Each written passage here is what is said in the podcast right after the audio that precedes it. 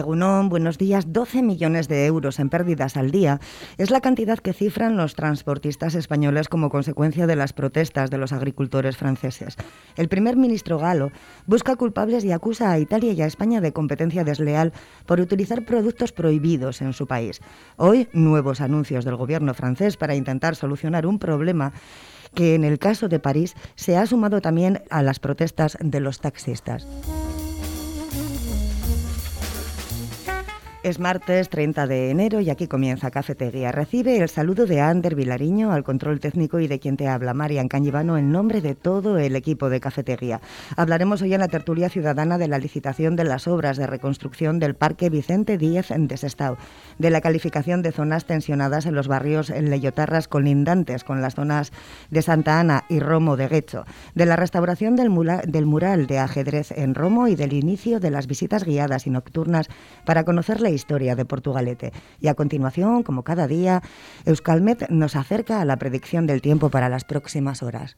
Caixo 1 seguimos sin cambios, así que hoy también el tiempo será soleado. Algunas nubes medias y altas aparecerán a primeras horas, pero el resto del día el tiempo será soleado. El viento del sur va a ir perdiendo fuerza y a partir del mediodía se levantará una ligera brisa. Y en cuanto a las eh, temperaturas máximas, serán ligeramente más bajas que ayer, situándose en torno a los 17 eh, o 18 grados. Y mañana miércoles vamos a seguir sin grandes cambios, así que en general el ambiente será soleado desde primeras horas y después por la tarde irán apareciendo algunas nubes medias y altas. El viento va a mainar, soplará de dirección variable y las temperaturas eh, de madrugada serán ligeramente más bajas y las diurnas, las máximas, apenas van a cambiar.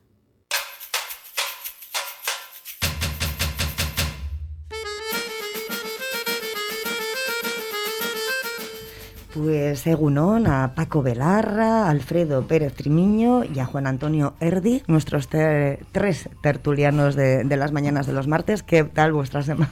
Pues de momento bien, no se nos ha caído el cielo encima. Bueno, menos mal, ¿eh? menos mal. Ya te digo, es un problema. ¿eh? ya lo decía Asterix Jovelis, el único miedo que tengo es que me caiga el cielo encima. Sí, ¿Decían eso? Sí, sí, sí, es cierto. Bueno, pues si os parece, vamos a comenzar por la primera de las noticias. La Sociedad Pública Estado eh, Berry saca a licitación la contratación de las obras de reforma del Parque Vicente Díez con un presupuesto de casi 600.000 euros para una superficie de 679 metros cuadrados. Este proyecto es calificado desde el ayuntamiento como de muy importante para la zona de Chavarri y Los Baños, porque bueno, va a permitir recuperar una plaza que ha permanecido vallada desde el 2019, cuando se derribaba para construir una sala de calderas de biomasa para agua caliente y calefacción para los edificios del entorno. Bueno, pues eh, esto nos, nos indica que una uno de los retos que tenemos en las ciudades de la margen izquierda va a ser la transformación urbana, ¿no? que, que está bien, que ya iba siendo hora. Otra cosa es cómo se haga, estamos en una zona, pues, eh, por, el por el modelo de construcción de los edificios y tal, pues, ahora mismo muy degradado, ¿no? Entonces, eh, y todos los ayuntamientos de la margen izquierda, pues, tienen planes urbanísticos. Eh, lo que no tengo muy claro es si servirá para mejorar la vida de los vecinos, pero bueno. Les van a poner un ascensor también, algo eso ya mejorará cuando funcione, eso sí. Si no les pasa como a Portugalete, que no funciona nada. Pues, les pasará, porque en todos los sitios donde hay ascensores, pues, pues No te preocupes que se hará mayoría absoluta de alcaldes está entonces. ¿Es alcaldesa? O alcaldesa, Parcato. Sí. Sí, sí, porque al otro le buscaron un, algo, un puesto por ahí, ¿no? Sí. sí. pero bueno, esto también pasa en otros... En todos los sitios, bueno, eso pasa en en Yo estoy completamente de acuerdo con Juan Antonio. Yo estoy, no sé, pues si es mejor para la zona, mejor para el barrio, mejor para los habitantes, sobre todo, que se hagan una zona de confort dentro de que sea habitable, mejor calidad de vida que lo que tienen ahora, pues bienvenido sea. Todas las inversiones que se hagan para eso, sí, de claro. Hombre, se ha quedado un poco pues degradada la zona de no de ahora, de hace muchísimos años, pues un poco por el contorno, hay que tener en cuenta que eran casas de vivienda de trabajadores de altos hornos antiguas y luego, pues bueno, al quedarse la propia construcción, como he dicho, eh, un poco pues degradado, pues luego pues eh, ha habido una habitabilidad pues de, gente pues con escasos recursos y que han llevado otras connotaciones. Pero bueno, y todo lo que sea bien para los vecinos a mí me parece, me parece bien. El, dinero está, ahí está, yo creo que está bien invertido. Si es así, tal como lo cuentan, claro que nos faltan datos. Paco. Mejorar los barrios siempre trae una mejora de las condiciones de la, de la vida de la gente que vive en esos barrios y eh, de, como proyecto de futuro. Yo creo que además esa plaza eh, se fue pauperizando lentamente la zona, pero esa plaza en su tiempo fue una plaza con mucha vida. Entonces, si vuelve a ella, mejor si se le quiere volver a, volver a dar vida, pero eh, desde el 2019, cinco años, hasta el 2024 han sido necesarios para, pues bueno, para afianzar ese proyecto de, de, calderas de biomasa para agua caliente y calefacción de los edificios del entorno. Realmente la, tiraron para construir eh, esa sala de calderas. No podían haber construido la sala de calderas y luego volver a rehabilitar la, la plaza. Digo, no sé, eh, pregunto, igual es complicado. No sé, esto ya es una cosa muy técnica que se nos escapa, ¿no?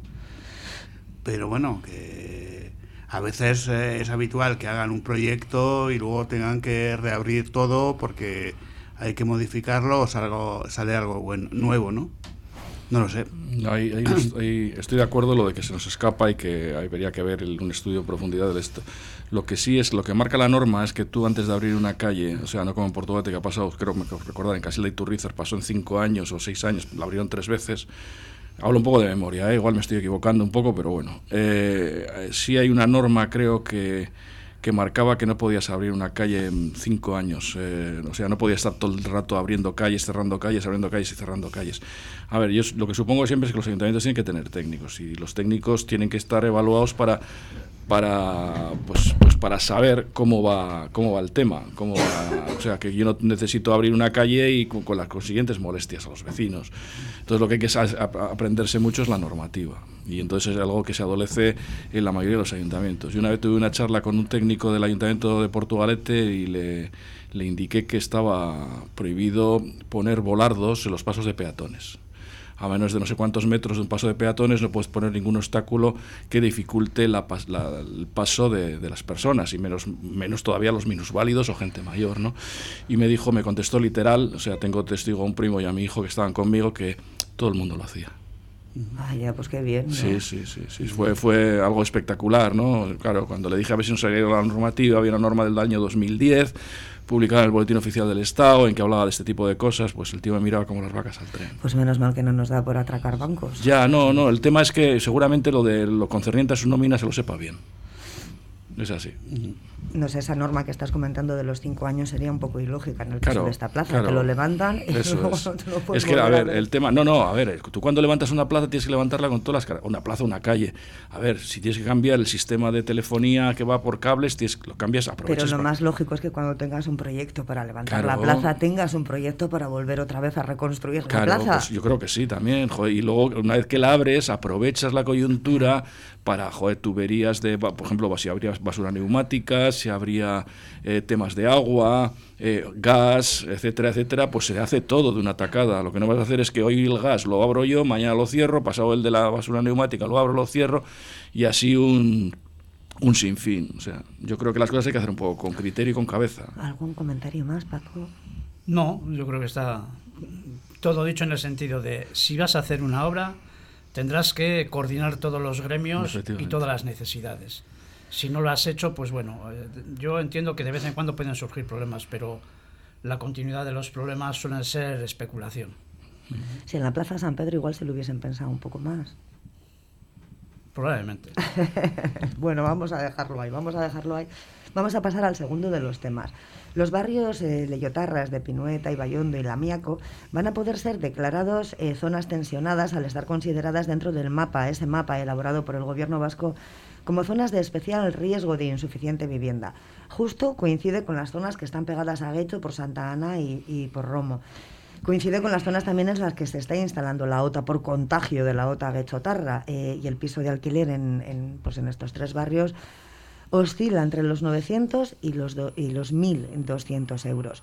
Eh, es un poquito contagio. Cuando un municipio eh, como Guecho lo tienes al lado, tienes barrios que están, bueno, pues como nosotros Portugalete con Santurce o con Sestao, las decisiones que tomen en Guecho eh, afectan a Leyoa. Las de la OTA, lógicamente, les han afectado porque ya les han puesto OTA en esos barrios. Pero es que al final, por efecto contagio, vamos a ir hasta Bilbao con la OTA. O, bueno, con la OTA o en este caso con, con la zona tensionada. Bueno, aquí el problema, ya no hemos hablado una que otra vez, el problema es la situación de los alquileres. ¿no? Y con esta ley, bueno, ahora se puede declarar barrios tensionados o zonas tensionadas como consecuencia de la ley que aprobó el gobierno del Estado. que en mi opinión se ha quedado muy corta. es un mero parche. Entonces, claro, eh, la parte del gobierno que era de Podemos, ahora sumar, pues eh, era más ambiciosa, al menos en el papel, en, su, en sus reivindicaciones, pero al final cedieron. Eh, la ley, en mi opinión, se queda muy corta. Vale, hay un instrumento que tienen los ayuntamientos y, los gobiernos autónomos, que es la de la, declaración de zona tensionada, pero en mi opinión no va al problema, que es cómo tratamos el tema de, de los alquileres y la especulación que se da alrededor de los alquileres. ¿no? Y lo que no puede ser es que eh, en una zona como Leyoa, que no es Neguri, Claro. los precios estén en, eh, en, esa horquilla, ¿no? Es el suelo de mucha gente. Pero si tú estás en una acera y te cuesta 1.200 euros un piso y pasas la acera, está el otro municipio al lado, pues ¿a qué, te, a qué precio te van a poner? Pues a 1.200. Pero el problema no es que sea vecindad de, de Neguri o de, de. El problema Se es... contagian unas sí, el problema es que, en este ámbito no puede haber una libertad absoluta de precios. O sea, tiene que haber una limitación. Sí, estoy de acuerdo. Aparte, lo de la zona tensionada para mí es una contradicción, porque yo declaro una zona de mi municipio tensionada y en acto seguido le pongo la OTA. O sea, es que me parece ridículo. Resulta que yo antes igual la aparcaba de manera gratuita, buscándome el garbanzo, buscándome la vida dentro de mi entorno, y ahora me ponen como los de lado han puesto la OTA, yo también pongo la OTA. O sea, chico, ¿qué quieres que te diga? O sea, a mí estas cosas, a mí me parece un afán recaudatorio todo, o sea, no lo de la OTA y lo de la zona tensionada, pues para mí son brindis al sol. Son brindis al sol, porque si tú sabes que, que esa, esa parcela, independientemente, nosotros, a ver, la margen izquierda lo vemos muy bien, porque, joder, estamos, sales de un municipio, te metes en otro y no sabes dónde está el linde. Entonces, a ver, si porque este tenga tal, yo tengo que poner a, tengo que poner a tal y más dos, o sea, o, tengo, voy a ponerlo igual que él, pues no, porque tengo unas condiciones de, de habitabilidad de mis habitantes que, que, que, a ver, que los sueldos que entran en sus casas no tienen nada que ver con los sueldos que entran en los de la acera de enfrente. Yo puedo hacer frontera con ellos, pero a ver, este piso vale X y el otro vale 5X. Entonces, pero, pero mi opinión es salirse por la tangente, porque el problema no es la OTO que sean vecinos de Guecho, alguien tiene que ser vecino de Guecho. Sí. El problema es la libertad de mercado que hay en el ámbito. la, libertad de mercado también, en, en este caso concreto, que es un bien de interés general, hay que adecuarla. Hay que adecuarla. O sea, lo que no puede ser es que, como salen los telediarios de un piso de 30 metros cuadrados en Madrid, que, o, 5 metros como ya están alquilando, y encima los, la gente lo publicita. Eso es un delito. Eso es un delito. Y entonces habría que coger al tío que en, en cualquier plataforma o en cualquier inmobiliaria pone esos, esos, esos pisos a esos precios. O sea, pues seguramente que si tú buscas el código penal, pues eh, no sé si es la usura o lo que sea, está, está tipificado y habría que ir a por él. O sea, no se puede jugar con, con lo que es con el sudor de la gente. Así de claro. Es un poco deshumanizar, ¿no? Total, total. Es que te da igual, como si vives como un animal 40 Sí, sí, no, no, pero a ver, pero que el tema pero el tema es que la gente le da lo mismo, porque hoy en día los políticos están a flores y pájaros. Están a mi poltrona, a mi sillo, que a mi sitio, que no me lo quite nadie, y si tengo que que pactar con el diablo yo pacto, pero a mí la silla que no me la quite nadie. Y, el tema, a, lo que es, se dice en euskera, la mamilla, la sustancia, estamos a, pues eso, a, flores y pájaros, a tonterías. Sí, nosotros vivimos en un sistema que es libertad de mercado.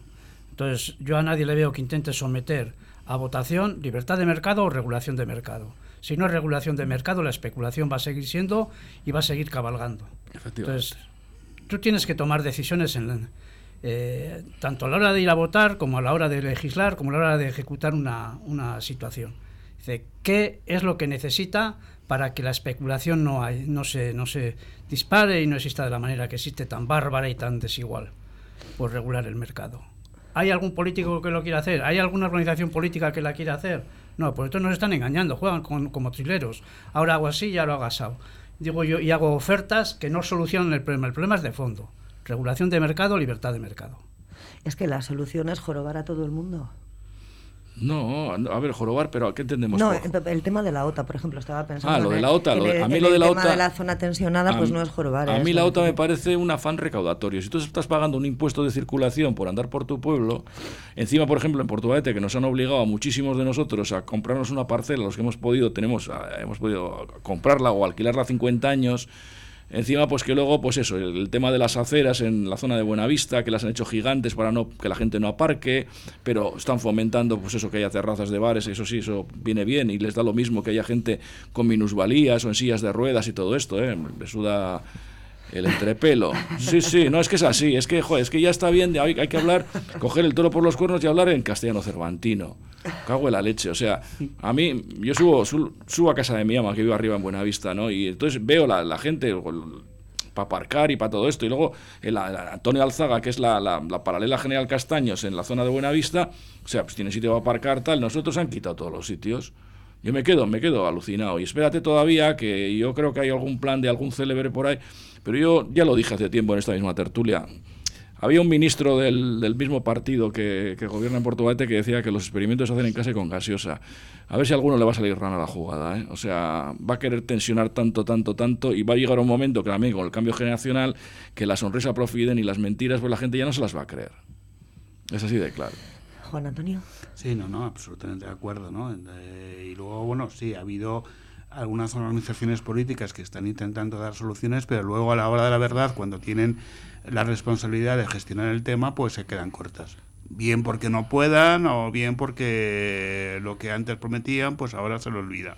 Sí, sí, sí. Pero se lo olvida a todos, es Sí, increíble. sí, sí, ¿eh? o sea, ya puede ser del color y la tendencia que tengas. Hombre, yo tiendo a pensar más que, que- que se encuentran con la imposibilidad ¿no? de, de gestionar, ¿no? Por, por falta de competencias, porque, claro, te tienes que enfrentar a sectores Pues muy... estás mintiendo entonces Claro, cuando prometes. Sí, claro, porque si tú dices que yo voy a hacer esto y luego, no, no es que no podía, dices, es que tú tienes que informarte. ¿Qué pasa? Que eres un iletrado y te presentas a las elecciones que vendiendo, pues eso, Claro, claro, sí, sí, la- flores. La, responsabilidad es que cuando Es- tú, tú te presentas a un cargo eh, político, tienes un, un proyecto político, tienes la obligación de saber cómo funcionan Claro, las cosas y, la- y las dificultades con las que te vas a encontrar.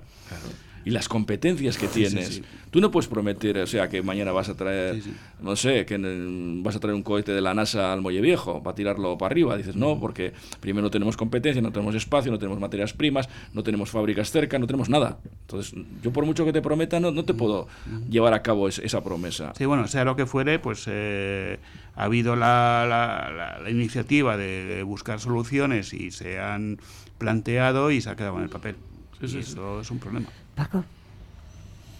Sí, poco puedes añadir a una escalera tan bien hecha como la han construido ellos. Es, es así. Siempre se puede y- muchas veces las culpas eh, se tienen que repartir.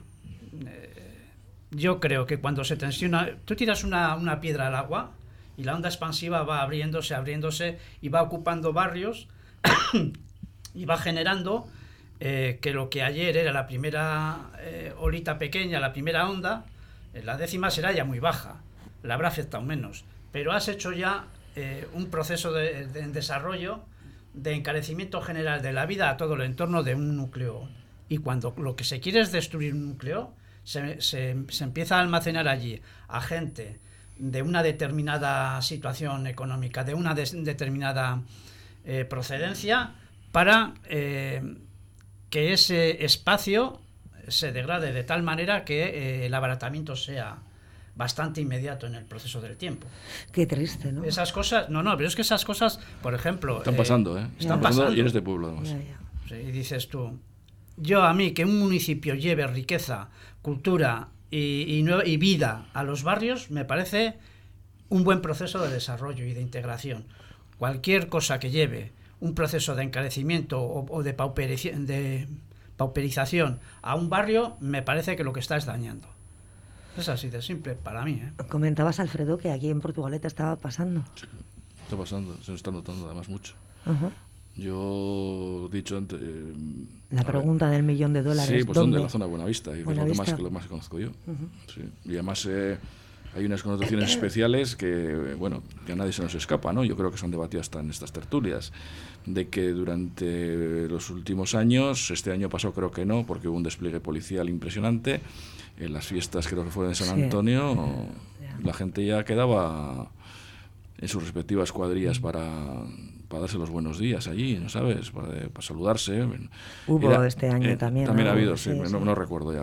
Pero, como digo yo, en, en, entrega de credenciales. Sí. Venían con los lacayos, la librería. Hombre, ¿qué tal estás? Bien, ¿y tú? Pues me espera que voy a sacar aquí el machete. Ah, no, no, no. Pero ¿y eso tú crees que se hace por lo que estaba comentando Paco o porque se ha puesto de moda no, darse de tortas no, en las fiestas? No, no, no es que se ha puesto de moda. A ver, es que eh, Paco lo ha dicho de manera muy sutil, determinadas eh, asentamientos, personas que se asientan, vienen con una serie de un rollo cultural que no es precisamente el nuestro y entonces, pues bueno, como dice un allegado mío muy, muy casta, dice, bueno, son sus costumbres de jales. Pero claro. Pero, pero forma parte de un plan especulador. O sea, está pasando en San Francisco, está pasando sí. en, en, muchas ciudades donde zonas que se, que, donde en, las, en las que se especula, Uh -huh. eh, pasan previamente por una fase de, sí, sí, de pauperización y bueno, ha pasado en, en, Madrid con Lavapiés, en Barcelona con el Raval y luego descubres que son zonas eh, en las que se especula. Y aquí está pasando con, con San Francisco en Bilbao. Sí, sí. Que Bueno, es San, Fra- descarado, ¿no? San Francisco, a ver, San Francisco tiene una historia desde el, Sí, sí. desde, desde la noche de los tiempos. O sea, lo de la zona de la palanca, no sé si sabéis por qué se llama la palanca. Sí, sí, sí, sí.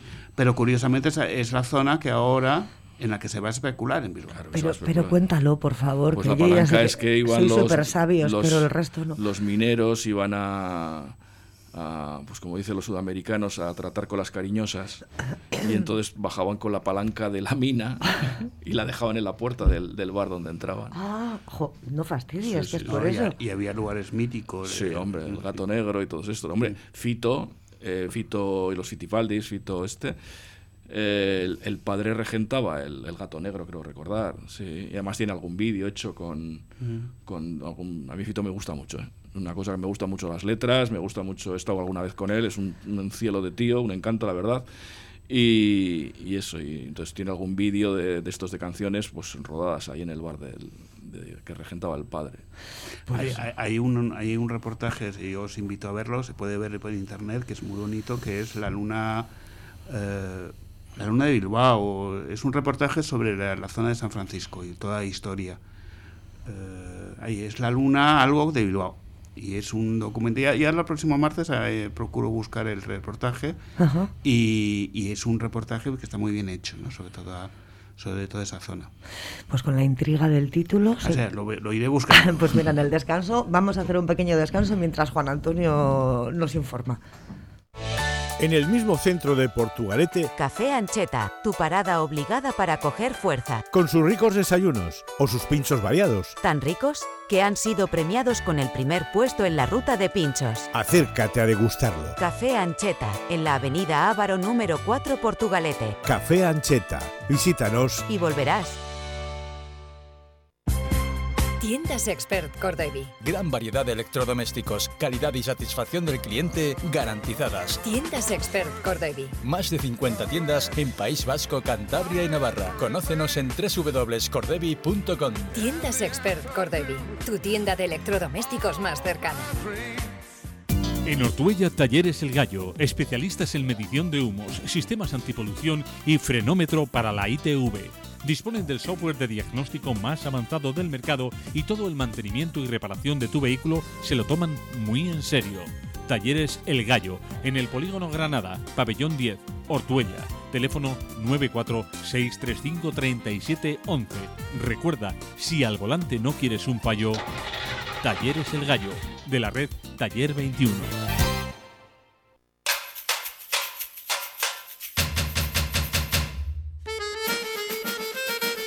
Y ya de vuelta después de este pequeño descanso, Juan Antonio nos ha encontrado el título de- del documental. Sí, es aquella vieja luna de Bilbao. Aquella vieja, casi aciertas, ¿eh? Sí. Luna, Bilbao. Sí, entonces se puede ver, veo en YouTube, en Televisión Española, en la web de la Radio Televisión Española y en la de ITV. Y os lo aco- aconsejo bastante, os lo recomiendo bastante porque es muy bonito y además es bastante interesante. Aquella, Aquella vieja luna de Bilbao. Pues apuntado queda. Apuntado queda y nosotros vamos a pasar a nuestro tercer eh, tema. Vamos a seguir hablando de restauraciones. Eh, la restauración del mural de la Plaza del Ajedrez de las Arenas, eh, concretamente. desde hace, desde que lo pintase hace 40 años José Manuel Ibarreche, artista y cineasta, pues, eh, y lo hiciese con la ayuda de su familia y de forma altruista, el mural se ha ido deteriorando. Han pasado un montón de años y se ha deteriorado hasta el punto de que ya no se distinguen casi los, eh, los colores del tablero, del ajedrez. Hace unos ocho meses se convocaba el premio eh, de muralismo Miren la Rea para sustituirlo por uno más actual. Pero el ayuntamiento se ha encontrado con el problema de que no todos los vecinos están de acuerdo en que se modifique el, el diseño, la imagen de la plaza. Eh, así que todavía no se sabe ni, quién ha ganado el, el, concurso muralista ni qué es lo que se va a hacer con ese mural, porque hay gente que no le importa que se cambie un poquito, pero es que otros pues dicen que han crecido siempre con ese mural, viendo ese mural, y que les parece una aberración que se cambie el diseño. Yo estoy de acuerdo con los segundos, sí. A mí me parece una cosa que además un, artista lo lo hace de manera totalmente altruista, con ayuda de su familia, sin, sin intercambio seguramente de nada más que igual si igual si le pagaron al pobre hombre igual los, las pinturas o sea pero bueno. Y que ahora pues se decide hacer un concurso de, de lo que sea de muralismo y eliminar uno para poner otro pues a mí no me parece lógico tampoco.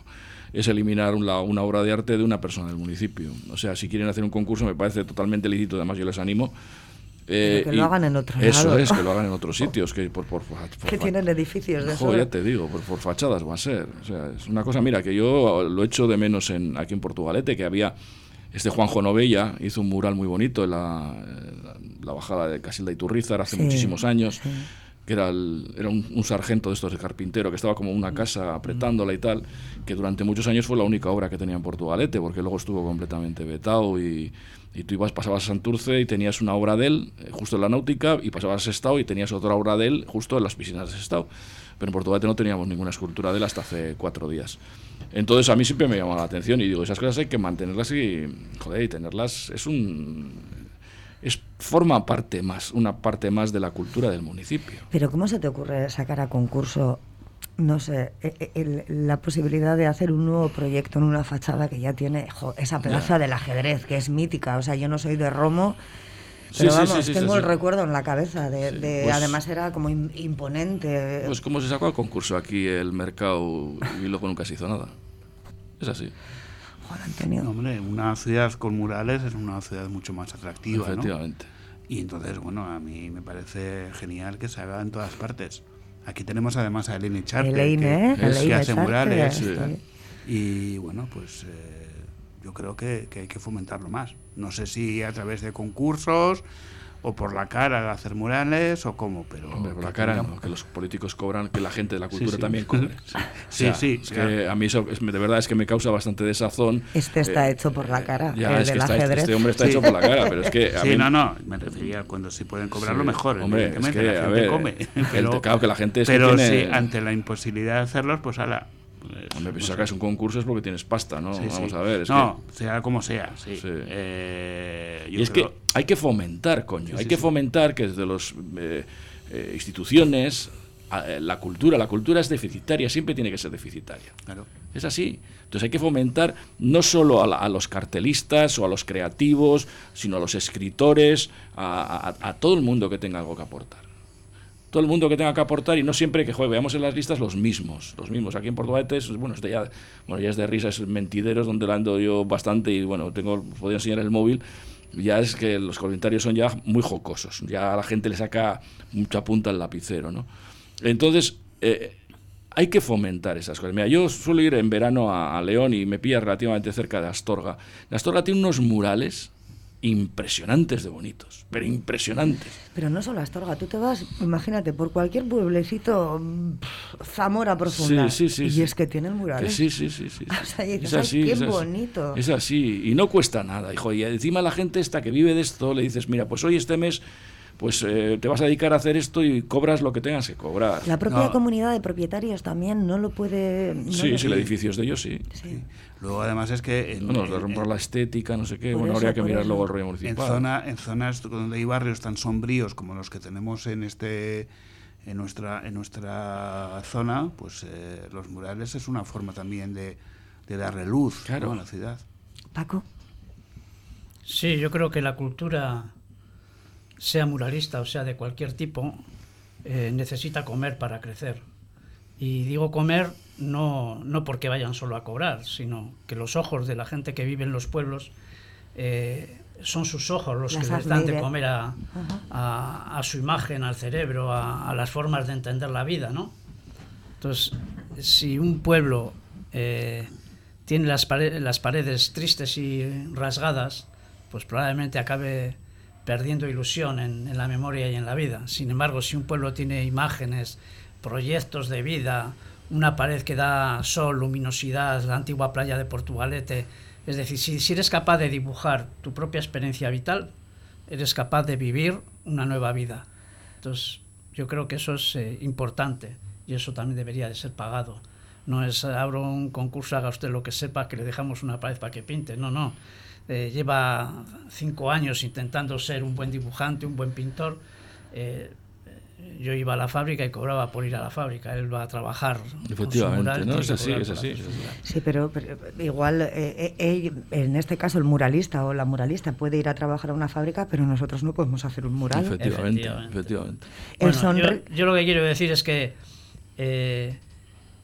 la cultura necesita comer para crecer. Y si no le damos de comer, no puede crecer. ¿Vosotros qué votaríais? Eh, ¿A favor del diseño que ya, bueno, ahora no se aprecia porque ya está muy deteriorado? Al principio, la gente de, ese barrio tiene derecho a decir que quiere, porque se ha tenido un mural, ha crecido y ya se ha desarrollado con ese mural ahí. Si está deteriorado, puede decidir cambiarlo o renovar el mismo, es decir, volverle a. Restaurarlo. a restaurarle. Entonces, eso, el barrio, creo yo que tiene una prioridad sobre el municipio en ese caso. Ajá.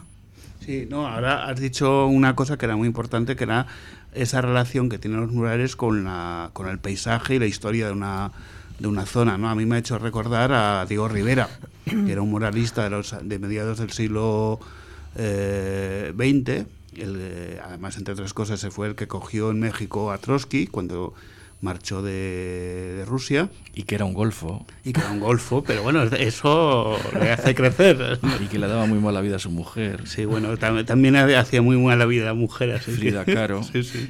Que era y un espérate que como te sigas sacando cosas ya... Que, era un genio Frida Caro, un genio, un verdadero genio. Pero bueno, Diego Rivera tiene un montón de, de murales, entre ellos hay uno en, en el edificio de la ONU de Nueva York, y, en él refleja pues la historia obrera de los Estados Unidos y de México y a mí me parece muy importante eh, que, puedas ver eh, escenas históricas no se ve en uno de los murales se ve a, Trotsky eh, bueno tiene además es una, son obras como muy coloridas no entonces me parece que es muy importante también para mantener ese ese recuerdo, ¿no? esa Estoy completamente de acuerdo. Además, mira, esto, el otro día hablaba con un par de amigos, ¿no?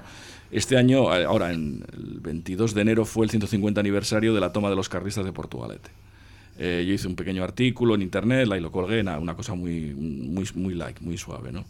Eh, ahora, el siguiente tema que vamos a debatir creo que son los recorridos de estos que van a ser nocturnos, todo esto. Bueno, ¿qué, más qué, quedarían desde determinadas zonas de Portugalete unos murales gigantes? Pues, por ejemplo, de, del, del mayor... De la historia. Claro, del grabado, por ejemplo, que se, que, se, conserva de Pedro Pérez de Castro, que era un grabador bueno, y un dibujante magnífico de mediados del siglo XIX, que es el que está, Echarte luego reprodujo dentro de los, lo que es la entrada del ayuntamiento y tal, pues bueno, de otra manera, pues es puesto, o por ejemplo, lo de los carlistas en Portu, o sea, la toma de cómo se quedó, cómo se quedó la villa, o determinados eh, paisajes eh, dibujados de, de, determinados que tú cuando haces una visita o tal la gente se quedaría mirando y eso qué es y, qué es? y todo el mundo preguntaría por ello. Y quien piense que no pasa nada porque haya eh, murales o no haya murales en las ciudades no sé que se pregunte si cuando ves el sonríe de Bilbao cuánta gente no sonríe porque todo el mundo que lo lee acaba sonriendo que sí hombre que sí, que sí. así que bueno. Pero bueno hay que tener y es, es una inversión mínima ¿eh? para los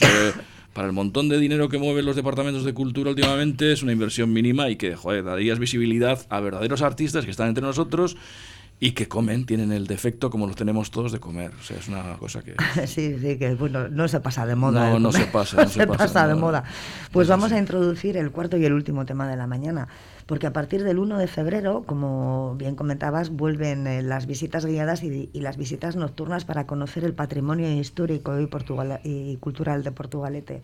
Están organizadas por el área de turismo del Ayuntamiento Jarrillero y se ofertan eh, a los estudiantes de quinto y sexto de primaria y secundaria y al ciudadano en general, eh, previa inscripción. Lo único que se realizan de lunes a viernes. ¿eh? ¿No consideráis que tanto para el turismo como para que la gente, la gente que trabaja entre semana, sería quizás mejor también que se ampliasen por lo menos al fin de semana? que parece como que cuando tú te vas de turismo y te vas el sábado y el domingo. Entonces, sí. aquí la gente viene el sábado y el domingo y no puede ver absolutamente Mm. nada porque no hay. Es lo que hablamos el martes pasado con el tema de la basílica, que Sí, yo me he lo hartado, mismo, me he hartado de ver a gente ir a la puerta de la basílica y estar cerrada. O sea, y yo creo que cuando hay voluntad, cuando se quiere y, y se echa ganas, se pueden hacer muchas cosas. A mí me parece, la idea me parece muy buena, me parece muy buena, lo que estoy completamente de acuerdo contigo, que, que habría que ampliarlo, eh, habría que que bueno pues que la gente que lo dé pues también pues tenga algunos conocimientos suficientes que se les supone sobre la materia que van a impartir. Y luego también mira de manera gratuita les voy a dar una idea no que es el que yo lo que haría es no centrarme solamente en los monumentos típicos pues esta es el esta es la estatua de Víctor Chavarri la hizo Miguel Blay en 1904 está hecha con fundición de tal mira la fábrica de la Vizcaya donde estaba no, hay que hacer Eso se olvida. Tienes que dar detalles Claro, que y luego, pero es que, a ver, Portugal tiene una riqueza histórica tan importante que tú puedes concatenar una cosa con otra. Me explico. Por ejemplo, si tú partes del Muelle Viejo, pues puedes empezar a decir, aquí vivía en esta casa, o la casa que estuvo antes, el doctor Marcos de Escorihuela y Conesa, que era el doctor que estuvo en Portugalete cuando la guerra carlista, el médico, uno de los dos médicos oficiales de la villa, que era un poco carlistón también, porque el mando militar le decía que había que curar a- también a los soldados y el tío decía que por a él, a él no le pagaban por eso. Eh, luego sigues y dices, pues al lado vecinos que se llegaron a conocer eran los padres de Manuel Calvo y Manuel Calvo antes de marcharse a Cuba. Vale, igual no se llegaron a conocer, pero bueno, fueron unos de principios del 19, los otros ya era pues el tercer cuarto del 19. Sigues para adelante. Bueno, pues mira, aquí en esta casa vivía eh, Juan José Conde Pelayo, médico de los pobres. ¿Y por qué se le conocía a Juan José Conde Pelayo? Porque cobraba a los ricos, pero el pobre, cuando iba a curar a un pobre de solemnidad, pues le dejaba dinero en la mesilla. Y era muy famoso porque se le atribuye el- el- la invención del papel de tisú, o sea, lo- los clines hoy en día. Este era cortaba papeles en, en pliegos y entonces los llevaba y decía que los microbios había que quitárselos. Entonces sonaba los mocos y los tiraba donde fuese y tal, pero nunca los llevaba consigo. Sí, sí. Y entonces hay un hecho muy curioso de Portugal tenía varios cuarteles militares, de que la mujer de uno de los mandos se puso enferma y le llamaron a, este a Conde Pelayo, que era libre pensador, ¿eh? o sea, te quiero decir que era una persona que incluso le llegaron a arrestar varias veces por no descubrirse de cuando pasó un cortejo fúnebre, etcétera, etcétera. Entonces eh, decía, joder, pues mira, vieron unos papeles allí y dijo, aquí está Juan José Conde Pelayo, porque estos papeles siempre los dejaba él. Pues tomas una té, pero no coges con pañuelo. Repartiendo mocos Sí, sí, por la repar- vida. eso, el hombre dejaba los Como pa- yo. Eso, es que, que la gente no utilizara lo que eran los pañuelos y todo estos de tela como jo, los he conocido yo hasta hace cuatro Sí, sí, días. los típicos que se Sí. metían las abuelitas En el- el- aquí sí, en la manga. Efectivamente. Bueno, las Eh, abuelitas y nos enseñaban a nosotros el también. a- moquero, se lo metían dentro de la manga o en los senos, o sea, yo me he quedado flipado. Bueno, pues eso. Entonces, yo creo que la historia tiene que ser más dinámica, no solo esto lo han hecho, esto no sé qué, esto está construido y tal, no, no, tiene que ser dinámica y la, la historia la forman las personas, las personas de a pie, las personas con cierta capacidad económica. Entre todos hemos creado este municipio durante siglos. O sea, ya antes de 1322, Portugalete aparece la carta fundacional de Plencia en 1299 y luego aparece un año después, en 1300, la de Bilbao. Y anteriormente a ese, pues aquí había ya una población estable. Entonces, ¿Qué historia tenemos para hartarnos y para sí, contar, es no? que es, es que es una de los, de, de los principales riquezas que tiene Porto, es la, su historia y sus la cultura, el patrimonio inmaterial, el patrimonio material, etcétera, etcétera. Entonces, el tema es ese. Y se pueden contar muchas cosas. No solo, por ejemplo, el puente de Vizcaya. No, no. ¿Quién era el que hizo el puente de Vizcaya? Paco, Juan Antonio, cualquiera de los dos, que os veo que estáis igual que yo, o sea, No, no, ¿qué vamos a decir? escuchando O sea, súper atentos. duele decirlo, pero tiene toda, toda la razón aquí. Yo es que creo que, a ver, a ver, hablar de, por ejemplo, es que siempre lo del puente, puente colgante construido entre 1990, 1890 y 1893 por Alberto Palacio Lisagüe, no, no, pues un poquito más de, de salsa, un poco más de calor, ¿no? Que no, a ver, que desconozco, igual me estoy tirando a la piscina y luego, pues eso, dice, vaya listo este. No, pero, pero además ahora to- todas las explicaciones históricas te sirve mucho para, para conocer la, la, realidad cotidiana. Poner en contexto también la época, porque aquí, a ver, hablamos siempre, unos, porque este era un no sé qué, porque este, por ejemplo, el caso de Manuel Calvo, yo estoy harto de oírlo, ¿no? Porque este era esclavista, pues no, señores, no era esclavista. Este ¿Pero por qué se dicen y se toma la, la, inercia de decir las cosas Por la mal? ignorancia, la ignorancia es la madre del atrevimiento. Pero se supone que alguien tendrá que estar eh, especializado en historia o para, para hacer todos ver, los este guiones ver, de las en, visitas En, en este caso, el guion de la visita guiada lo desconozco y voy a poner en valor que estoy convencidísimo sí. que va a ser bueno y que los chavales o las personas que lo van a dar van a ser unos profesionales como la copa de un pino. Estoy convencidísimo que, hombre, que la gente le echa la carne al asador y que, y que lo van a hacer de 10 por no hacerlo de 11 basta es, vaya esto, yo me remito un poco a la, a la bibliografía que nos ha llegado hasta ahora, de determinadas cosas que no son ciertas, que son eso. completamente falsas. Mira, os voy a contar una anécdota. Eh, yo pasa que lo tengo un poco aparcado porque también tengo mis, mis crisis y mis historias, ¿no? Tengo de un de un poeta de aquí de Portugalete muy, muy reconocido, muy famoso, que todo el mundo dice, no, este era carlista y tal, no sé qué, porque fundó el, el, el Laura Abad en, en Bilbao, en tal, no sé qué mentira cochina. Ni, ni fundó el Laura Abad de Bilbao. ¿De quién estamos hablando? De, de este, del Diez Gaviño. Ni fundó el Laura Abad de Bilbao ni era carlista. Yo tengo los primeros escritos de esta persona y era anticlerical, anticarlista y anti todo. Pero como, pero como una mentira repetida 20 veces eh, se convierte en verdad, y encima es que eso es lo que pasa, que aparecen los libros que subvenciona el ayuntamiento. Es lo que a mí más, más, más, más desazón me crea, ¿no? O sea, tú estás financiando algo que luego no hay por dónde coger. Yo hacía, he hecho críticas de, con bastante, pienso que bien, porque yo me documentaba y lo fundamentaba, ¿no? Iba a las fuentes de cosas que se han publicado y, a ver, me acuerdo de una fotografía que aparecía este eh, Azcárate, Gumersindo Azcárate, y le decían que era eh, Gumersindo este... Eh, uno de aquí de Portugal, no recuerdo el apellido, y digo, pero que no, que este es el político leonés, que no tiene nada que ver con el deporte. Uh -huh. Gumersindo Vicuña, ahora uh -huh. me ha venido.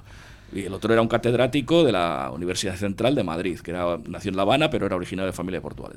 Entonces empiezas a ver gazapos y gazapos y gazapos y gazapos. A mí me pasó. Yo cuando hice el primer libro, El Puente Vizcaya, pues claro, yo había leído en 200 sitios a la vez que, que Alberto Palacio Lisagüe había nacido en, en Gordesola, ¿no?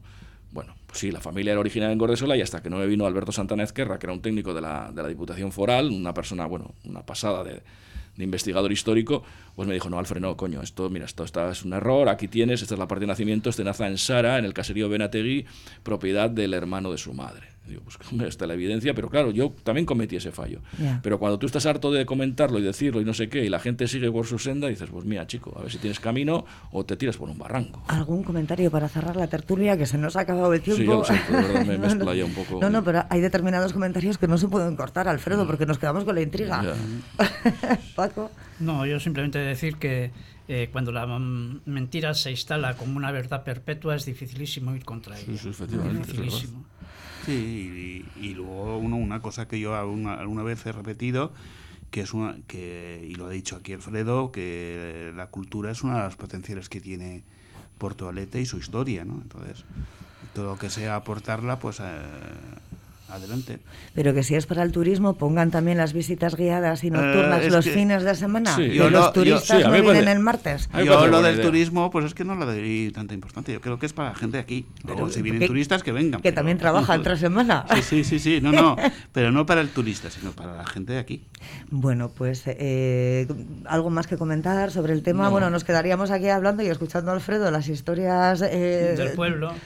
Pues horas, pero es que se nos ha ido el tiempo, como nos pasa cada mañana. Así que Paco Belarra, Alfredo Pérez Trimiño y Juan Antonio Erdi, pues es que ricas con una mañana más por haber, por haber venido a la tertulia. Suri. Perdín. Y un saludo a mi vecino Tomás, que nos oye todos los días. En Fast Copy lo nuestro es la papelería y la copistería, además de la impresión 3D personalizada. Por eso llevamos ofreciéndote nuestros servicios desde 2013 en Portugalete, Peñota, junto al Colegio Santa María, en la calle Hermanos de la Instrucción Cristiana 4. Fast Copy en Portugalete, Peñota. Aramburuzabala Consulting en Portugalete. Experiencia demostrada en asesorar a pequeñas y medianas empresas. Si eres autónomo, son especialistas en tu negocio y conocen las diferentes formas de ayudas y beneficios fiscales. Aramburuzabala Consulting, en la Plaza del Cristo número 1, para seguir avanzando juntos. Que te toque gestionar tu comunidad es un marrón. Mantener a punto las oficinas de tu negocio es un marrón. Una mudanza es un marrón. Pásate del marrón al colorado. Limpiezas Colorado te ofrece servicios de limpieza y mantenimiento para comunidades, oficinas y viviendas en Portugalete y alrededores. Nos ocupamos de que tus instalaciones estén siempre impecables, sin que tengas que preocuparte por nada. Olvídate de marrones y pásate al Colorado. Encuéntranos en limpiezascolorado.com. Estamos en la avenida Libertador Simón Bolívar, junto a su calde, o en el 946 046 911. Ya sabes, no te metas en marrones y disfruta de la vida. Limpiezas Colorado es tu solución. Entre la multitud, la suboficial de la Ertzaintza Ainhoa Luque descubre restos humanos en la calle Coscojales justo el día de las fiestas de la guía del 2023. Otro cuerpo, además, el de un hombre, aparece desmembrado y cubierto de sal en el faro de Portugalete. Esta es eh, parte de la trama de la primera novela de la jarrillera Nerea Rojas, La Bahía de Labra. Y hoy contamos con la presencia de Nerea Rojas en Cafetería para presentárnosla. Egunon, Nerea. Egunon. Eh, Nerea, la bahía de Labra, restos humanos en la calle Coscojales, un cuerpo desmembrado, cubierto de sal en el faro, que coincide además, ya nos contarás ahora, con que era alguien muy importante para la protagonista de la, de la novela, una suboficial de la Archancha. Qué trama, ¿no? Eh, tiene mucho gancho. ¿Qué nos vamos a encontrar en esta primera, eh, en tu primera novela, en la Bahía de Labra? Eh, pues en principio era un poquito lo que, lo que comentabas. se trata de un thriller policíaco, como hay muchos hoy en día en el mercado, que efectivamente pues comienza el 1 de julio del año pasado, pues durante las fiestas de la Virgen de la Guía. Efectivamente, la, la protagonista o una de las protagonistas es Ainhoa Luque, una suboficial de la, de la Chancha que pues casualmente está ese día con la cuadrilla, pues como muchos otros hemos estado ese día en, en la calle Coscojales en Porto celebrando, celebrando las fiestas de, de, la guía y descubre, por suerte o por desgracia, ya no sé muy bien qué decirte, unos restos humanos que, que más tarde eh, acabará eh, descubriendo que pertenecen a su exnovio, eh, que casualidad es uno de los herederos de uno de los mayores imperios empresariales del, del País Vasco. Nada más de empezar y nada más leer las hipnosis del libro, nos engancha la historia. Nerea, ¿cómo se te ocurre esta historia? Pues en principio eh, el libro está, está, dividido en dos tramas que transcurren de manera paralela. Uh -huh. Una de ellas efectivamente es la trama actual, que es eh, la que da comienzo a, a, la historia con, bueno, pues con una serie de crímenes que, que, suceden en este caso en 2023 y que enlaza con una trama que transcurre en 1899 en el ya desaparecido balneario de, de Porto, el que estaba en, en la playa del Salto. Ajá. Y en principio un poco la idea surge a través de, de una de las entradas del blog Mario Metro de Portugalete, uh -huh. que hace pues reseñas históricas de, de, de, la noble villa de, pues, de unos años atrás. Y en concreto una de ellas hablaba sobre, sobre pues, este balneario que, que comentábamos y sobre que hace muchos años atrás en Portugalete había una playa. Sí. Y un poco viendo, viendo esta historia, eh, pues, pues pensé, ¿y por qué no trasladarla a una trama de, de, de novela policíaca? Pues eh, la trama tiene una pinta fantástica, pero es que además sus protagonistas eh, están llenos de vida. Ya no solamente es eh, la protagonista de la que hemos hablado, la suboficial de la, de la Ertzaintza Ainhoa Luque, sino que hay a, su alrededor una serie de protagonistas como muy marcados, con personalidades muy marcadas. ¿Cómo ha sido el proceso de creación de este resto de gente que aparece en la trama de tu novela? Pues en principio, igual te diría que una de las grandes dificultades a la hora de escribir era un poco definir, definir los personajes que van a, que van a digamos, acompañar a, a, a toda, la, a toda la novela creo que no soy una persona a la que le guste mucho describir y dar mucho detalle en cuanto a en cuanto al personaje a la hora de decirte física físicamente el mismo para dejar un poco al lector también Hmm. la posibilidad de que de que defina él mismo cómo quiere imaginarse a, a la persona físicamente pero en cuanto al perfil psicológico sí que es verdad que igual intento dar bastantes detalles Hmm. para que para que mm, la manera de, de ser de una de las personas pueda muchas veces eh, encontrar, digamos, el antagonista en, en otra de las personas que, que configuran la novela. Así que sí que intentas un poco, pues bueno, que haya un, encaje entre ellos, porque al final, pues eh, todo tiene que, como un buen puzzle, todo tiene que acabar encajando, pero sí que intentas que, que la personalidad de uno se apoye en la de otro o que acabe siendo antagonista a la de a la de a la de otro de los diferentes personajes. Eh, Si alguien que nos está escuchando, eh, pues a- a- es que vamos, la historia apetece muchísimo terminarla, no vamos a hacer spoiler en Nerea, porque bueno, la gente se lo tiene, se tiene que leer esta novela. Pero si quisiera adquirir La Bahía de Labra, eh, ¿dónde tendría que ir? Eh, ¿Se vende en librerías? ¿Se vende a través de...? ¿Cómo, cómo podemos adquirir la novela? Pues en principio está disponible a través de, de Amazon. Eh, lo publiqué. eh, es un. Soy como escritora independiente, al Sí. final muchas veces yo creo que, que cuando llegas a poner ese punto final eh, y de repente dices, bueno, ya, ya está, el trabajo está terminado, de repente nos enfrentamos un poco, si algún oyente ha pasado por, por la experiencia de, de pues del reto que, significa hoy en día escribir una novela, eh, una vez que lo terminas, aparte de pues todo el proceso de, de revisión, de corrección, muchas veces modificas eh, varias veces la redacción de algún párrafo porque nunca acaba de, de convencerte, te plantas después eh, ante, ante esta situación de decir, bueno, ¿y ahora qué? Eh, lo quiero sacar al público, eh, intento buscar una editorial, ¿por qué no? Puede ser, puede ser igual la primera, la primera iniciativa que, que le surge a todo el mundo.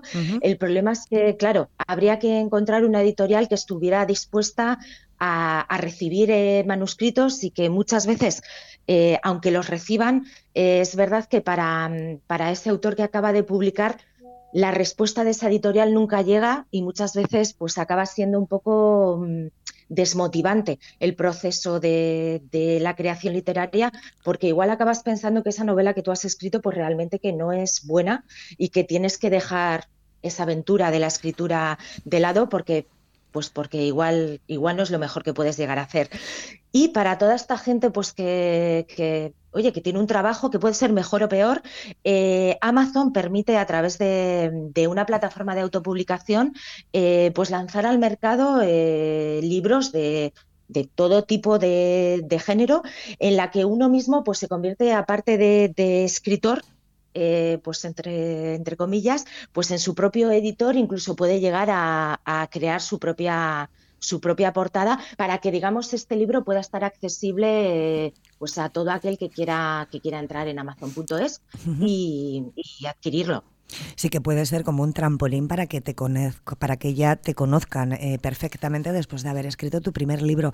Este, este- esta es tu primera eh, novela, Nerea. ¿Cómo se te ocurre escribir un libro?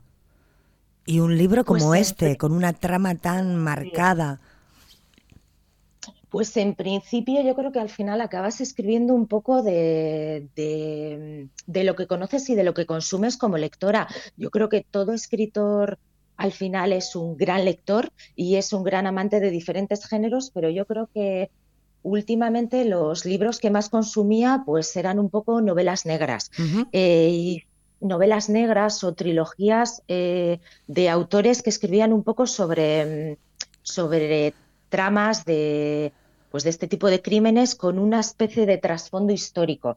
Yo creo que igual todos, si te hablo de la trilogía del Bazán o si te hablo de, la de la Ciudad Blanca o de la de, por ejemplo, vamos a citar a otro, a otro compañero portugalujo, a Miquel Santiago, que además acaba de publicar libro eh, ahora, que él escribía la trilogía de Yumbe, un poco en, en un lugar imaginario por no, por no llevar la trama a ningún pueblo o villa concreta de la costa vizcaína, pues es un poco eh, a través de, estas historias que cada uno de esos diferentes autores iban, iban creando en sus libros, eh, pues las que me hicieron pensar en que, ¿por qué no? Lanzarse un poco a la aventura de, la escritura podía ser, podía ser un reto interesante. Y un poco por, por eso surgió la idea. Pero eh, realmente son las fiestas de la guía del 2023. ¿Cuándo empiezas tú a escribir este libro, Nerea? Pues en realidad el reto me lo propuse como unos cuatro o cinco años. Al final es verdad que, claro, son dos tramas eh, paralelas y a medida que vas escribiendo la trama en, uno de los años, acabas volviendo un poco hacia atrás de lo que acababas eh, de haber escrito para un poco poder corregir y para un poco poner esos nexos de unión que le tienen que ayudar al lector a ir, a ir descubriendo poco a poco que, cuál es la relación entre entre, entre esas dos historias. Entonces el proyecto empezaría como pues hace unos cuatro o cinco años en la guía de hace unos cuatro o cinco años, pero bueno, pero es verdad que acabas un poco corrigiendo, corrigiendo a medida que vas escribiendo. Supongo que esto a la gente que tenga pues cuatro o cinco novelas o muchas más en el mercado, pues ya tienes un poco más cogido ese hábito. O sobre todo igual si tu formación eh, pues eh, venía un poco más en, en, el hecho de haber estudiado un poco más eh, algo de narrativa, por ejemplo, que no era mi caso tampoco. Pues eh, La Bahía de Labra de Nerea Rojas, la primera novela eh, de Nerea Rojas, nos vamos a encontrar una trama impresionante, asesinatos, descubrimiento de restos humanos, cuerpos desmembrados, cubiertos de sal en el faro de Portugalete, fiestas de la guía del 2023, pero que podrían ser perfectamente cualquier, eh, cualquier festividad de, de la guía en cualquier año, porque la historia lo que sí tiene es una doble trama y una labor eh, historiadora o pues de documentación, vamos a decirlo, eh, bastante importante que Nerea eh, Rojas ha realizado en, el balneario de Portugalete y en otras cosas que no vamos a contar, Nerea. Que la gente que quiera leer esta novela acuda a Amazon es la primera. Eso no quiere decir que en breve te veamos por los, por los escaparates de las librerías también en Nerea, que una cosa es que tú hayas publicado con Amazon y otra cosa es que no te vayan a demandar también las librerías. Te felicitamos desde aquí, desde Cafetería. Muchísimas gracias, Nerea Rojas, por haber eh, eh, asistido a la llamada de Cafetería y muchísimo, muchísimo perdón, éxito con la Bahía de Labra. Muchísimas gracias a, a vosotros y un saludo para todos. Agur. Agur, bye.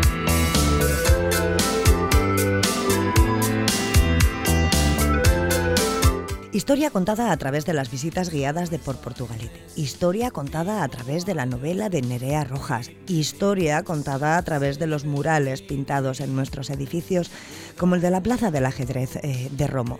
Hoy Cafetería ha venido cargada de historia y de historias. No nos queda tiempo para más. Nos despedimos en esta mañana de martes invitándote a que sigas disfrutando de nuestra programación y deseándote, como siempre, que pases un muy buen día. Agur.